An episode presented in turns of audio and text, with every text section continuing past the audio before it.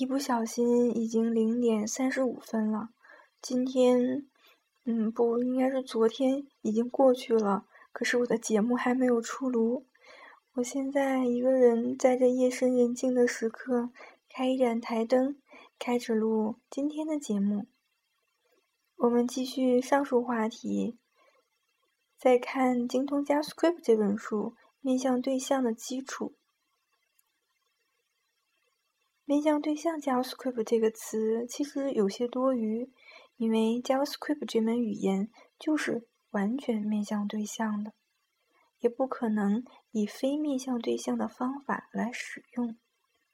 不过，大多数编程新手的常见弱点在于按照功能编写代码，而不考虑任何上下文或组织。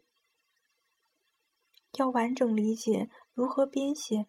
最优化的 JavaScript 代码，就必须理解 JavaScript 对象是如何工作的，它们和其他语言的对象有何不同，以及怎样使用才对你有益。对象是 JavaScript 的基础。事实上，这门语言里所有的东西都是对象。这门语言的大部分功用都是基于这一点的。从最基本的层次上说，对象是一系列属性的集合，和其他语言里的散列表结构类似。我们来看一个创建有多个属性的对象的例子。我们创建一个新的 object 对象，复制给一个变量 object。然后给这个对象设置一些属性，如它的 value 值等于五，给它添加一个方法 click 方法，方法体内打印出一个 hello 字符串。那么它等价于另外一段代码，这段代码是这样的：定义一个变量 object，复制为一个大括号，括号中是键值对，分别是 value 冒号五。和 click 冒号一个 function，和大部分的其他面向对象语言不同的是，JavaScript 中没有类的概念。其他面向对象语言中，你大多需要实例化某个具体类的实例，但 JavaScript 中不用。JavaScript 中，对象本身可以用来创建新的对象。而对象也可以继承自其他对象，这个概念称为原型化继承。不管 JavaScript 使用何种对象方案，首先还是应该有一种创建新对象的方法的。JavaScript 的做法是，任何函数都可以被实例化为一个对象，这个时候的函数被称为构造函数。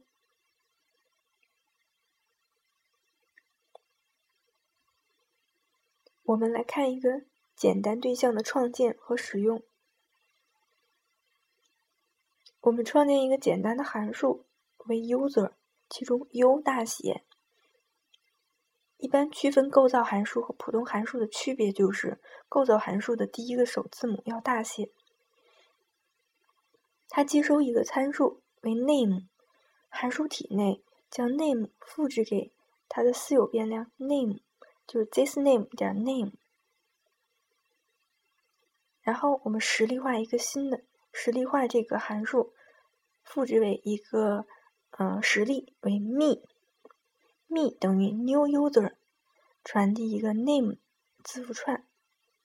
我们可以看到，我们打印一下 me 点 name，那么等于的就是我们刚才传进去的那个字符串。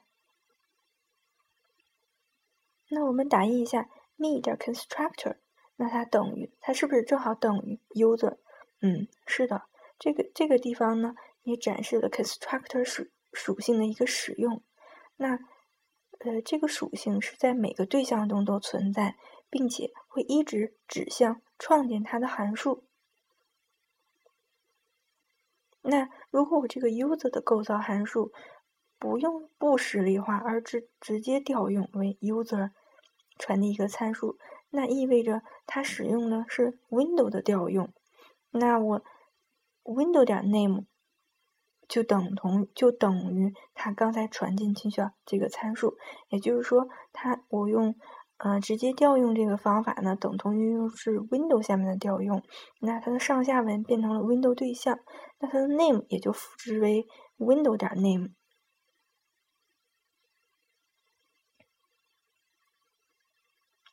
我们继续介绍一下刚才 struct 就是 constructor 属性的例子。假如我们创建的一个对象是 user，和刚才一样，创建了一个实例为 me，me 等于 new user，那么我们再创建一个新的新的实例叫 you，you 等于它并不是我可以，嗯，我可以用 new user 同样去创建 you，我还可以用 new me 点 constructor 括号。来创建 u，因为 me 点 constructor 就是它的构造函数。那么我们可以用一个对象的，就是用前一个那个实例的 constructor 的引用来创建。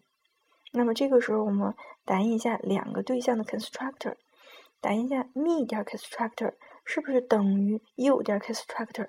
嗯，答案是是的，是相等的。那么我们现在知道如何创建简单的对象了，是时候添加一些让对象更有用的东西了，就是上下文相关方法和属性。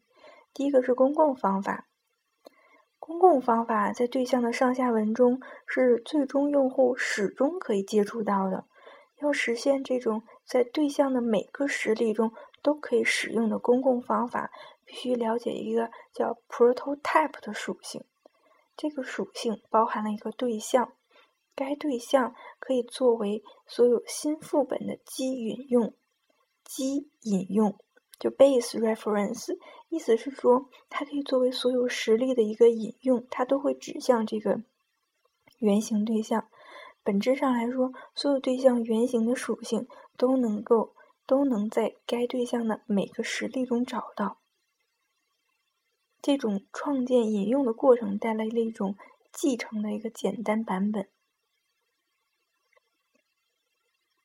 因为对象的原型它仍然是对象，和其他任何对象一样，你也可以给它们添加新的属性。给原型添加属性的结果，就是由原型实例化的每一个对象都会获得这些属性。我们来看一个例子，我创建了一个 user 的构造函数，它接收两个参数，一个是 name，一个是 age。那它的函数体呢，通常是写 this 点 name 等于 name，this 点 age 等于 age。那我在这个 user 的 prototype 对象中添加一个方法为 get name，方法体内是 return this 点 name。注意，这个方法是添加到 prototype 上的。我们再给 prototype 添加另外一个方法为 get age，同样是 return this 点 age。我实例化一个新的对象为 new user，第一个参数传递的是 Bob，就是 name；第二个参数传递的是四十四，也就 age。那我们打印一下 user 点 get name 是不是等于 Bob？user 点 get age 是不是等于四十四？嗯，是的。这说明我们添加到原型上的两个方法是被它的实例所共享的，它的实例能够调用到。第二个是刚才这个介绍的是公共方法，公共方法就是添加到原型上的方法，它可以供多个实例共享。第二个是私有方法，私有方法和私有变量只允许。其他的私有方法和私有变量和特权方法访问，这些方法可以定义一些只让内部对象内部访问而外部访问不到的代码。我们看一个呃私有方法的例子。哦，我是我为了表示教室，定义了一个构造函数为 class name，它接收两个参数，一个是 students。一个是 teacher，我在这个构造函数的内部定义了一个方法为 disp，d i s p，用来显示所有班上学生的一个私有方法。然后我在这个构造函数中调用 disp 方法。在构造函数的外部，我创建了一个新的实例 class 等于 new class name，传递了一些参数。此时我调用 class 点 disp，这时候调用方法会失败，因为它不是该对象的公共属性，它只是在构造函数中作为一个私有方法使用的。第三个是特权方法。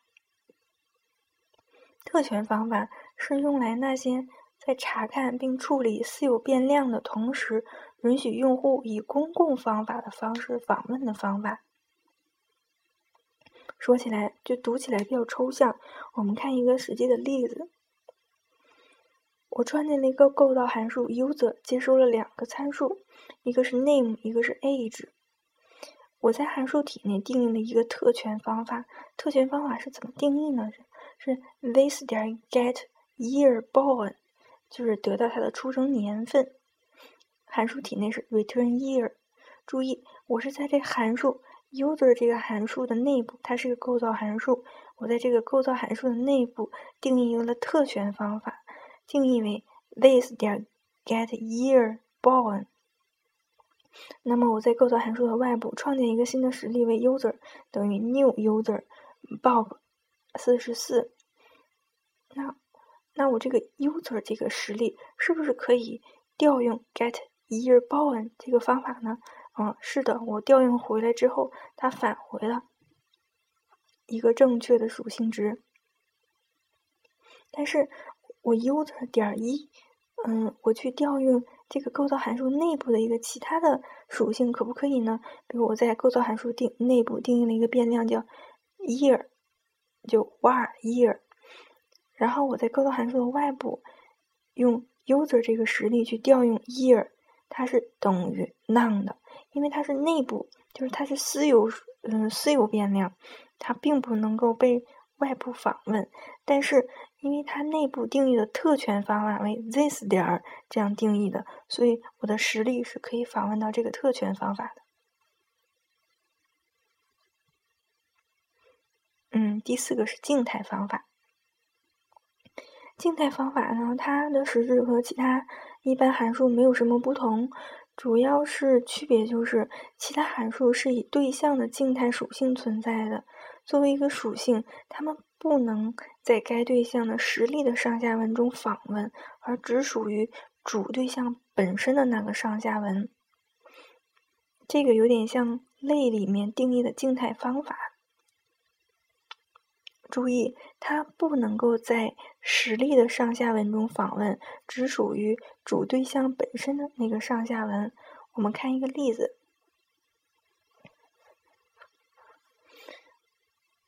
：user，我们为 user 这个构造函数添加了一个 clone user，就克隆 user 的一个方法，为 user 点 clone user 等于 function，其中内部是返回一个。Return new user 返回一个新的用户，那这个静态方法是 user 点 clone user 是在 user 这个构造函数下面直接挂了一个静态方法。这个时候我们想到了，嗯，如果我们经常用 jQuery 的话，我们想到了一个 jQuery 常用的，呃，就是在嗯 jQuery 点儿什么方法，我们可以直接定义。当然，它还有一个就是。因为这块儿里面涉及到一个 extend，那我们经常用这块儿点 extend，就是在这块儿的这这个呃这个这个根元素上去创建一些它的静态方法。还有一个就是 jQuery 点，就是或者说 dollar 点 fn 点什么，那么呢，它是一个实例方法，它是放到嗯 prototype 上的，就是我们刚才所说的嗯公共方法。嗯，这个是这块插件中常用的两种形式，一种是 dollar 点方法名，一种是 dollar 点 fn 点方法名。那一种是公共方法，fn 它是一种公共方法，它是在原型上的；一种是静态方法，是我们刚才说的第四种，它是直接绑定到 dollar 点方法名上的。那那我们当中还说到了两种方法，一个是特权方法，一个是私用方法，它们两个也是相对的。那特权方法就是说，我在这个构造函数中是以 this 的形式绑定的。那当我去实例化这个构造函数的时候，这个 this 就等就是切换了一下，切换了上下文，this 就会指向这个实例。我可以通过实例调用这个方法，这为特权方法。而私有方法只是在构造函数内部使用的，不能够被外界调用的这种称为私有方法。好，我们今天的。夜读真的就是夜读，就到此结束。大家晚安。